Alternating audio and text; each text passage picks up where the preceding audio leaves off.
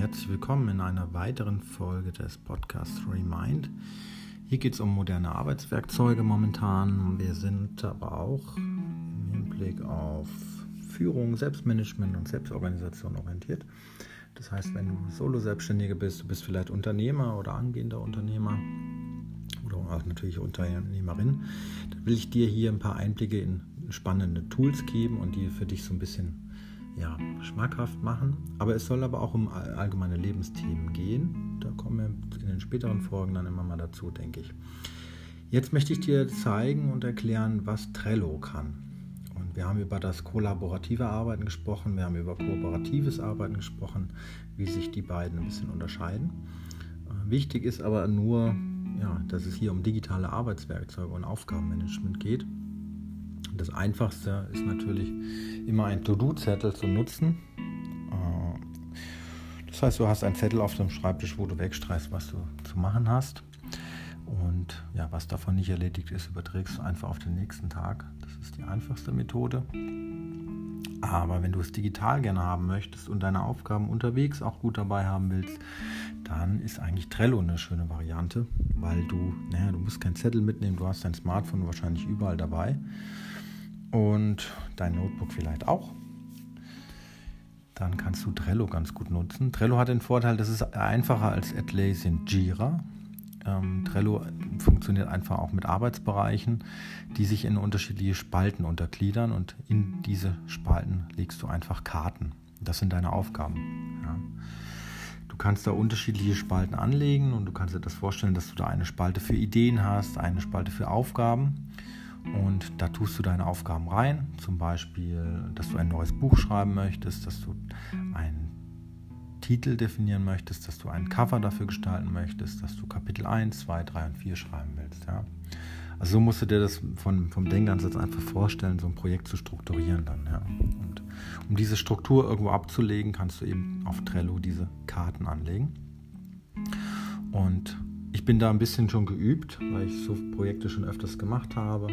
Das ist beim Podcast ist das ja ähnlich. Ja. Legst du könntest eine Folge anlegen für die Podcast Folge 1, 2, 3 und 4. Und dann kannst du immer in diese Karten auch noch ja, einen Beschreibungstext reintun. Du kannst da Dateianhänge anlegen. Du kannst Labels, Checklisten definieren. Und hast sozusagen einfach einen Überblick vor dir über die kommenden und laufenden Aufgaben. Das kannst du am, habe ich das schon gesagt, am Smartphone abrufen, aber auch am, am PC mit einfach unter trello.com und dich damit organisieren. Ja. Das ist im Grunde das Wesentliche. Ja. Das heißt, du legst Aufgaben dort rein beschreibst die Aufgaben, gibst denen einen treffenden Namen, den du vielleicht auch wiederfinden kannst und kannst dann, wenn du eine Aufgabe begonnen hast, die auch in eine zweite Spalte schieben. Also zum Beispiel eine, hast jetzt eine Spalte äh, Aufgaben, dann könntest du eine Spalte haben, welche Aufgaben in Arbeit sind und eine Spalte mit den erledigten Aufgaben. Und so behältst du den Überblick. Ja. Das ist ziemlich cool, weil du da auch immer wieder auch suchen kannst danach. Du kannst dir den aktuellen Stand holen und du kannst vor allem mit mehreren Menschen auch da drin arbeiten an seinem Arbeitsbereich. Das heißt, in kleineren Teams, drei bis fünf, sechs, sieben Leute, kannst du innerhalb dieser Arbeitsbereiche zusammenarbeiten. Jeder kann dann Karten schieben, anlegen und äh, bearbeiten, editieren, kommentieren. Und das ist wirklich gut, wenn du auch einen Podcast machst mit mehreren Leuten als kleines Projekt. Ja, das ist Trello relativ schnell angelegt. Das Board ist relativ schnell da, konfiguriert. Du brauchst ja gar nicht viel machen und es geht einfach. Die äh, Smartphone-App von Trello, die finde ich persönlich nicht so gut, weil man mit den Karten schieben äh, nicht so gut klarkommt. Am Desktop, also am, am Notebook, am PC ist es aber ziemlich cool. Ähm, für Smartphone empfehle ich aber Jira. Und das musst du ein bisschen für dich ausprobieren. Bist du eher der, der das Smartphone nutzt? Ja, am besten mal beide Apps gegenüberlegen, ausprobieren. Sie kosten beide, meine ich, nichts. Ich habe sie zumindest jetzt Juli 2021 beide kostenlos runterladen können, ausprobieren können und dann kannst du ein bisschen damit rumüben. Ja.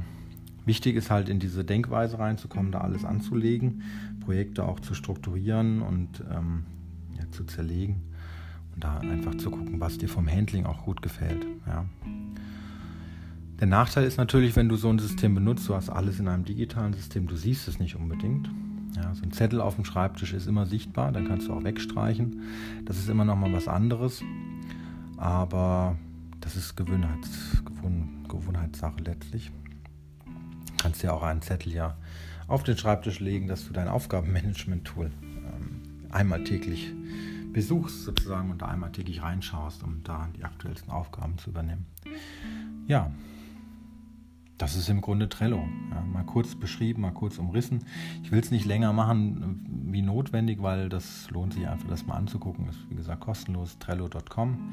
Da kannst du es aufrufen. Probier es einfach mal aus. Und wenn du Fragen hast, melde dich bei mir gerne.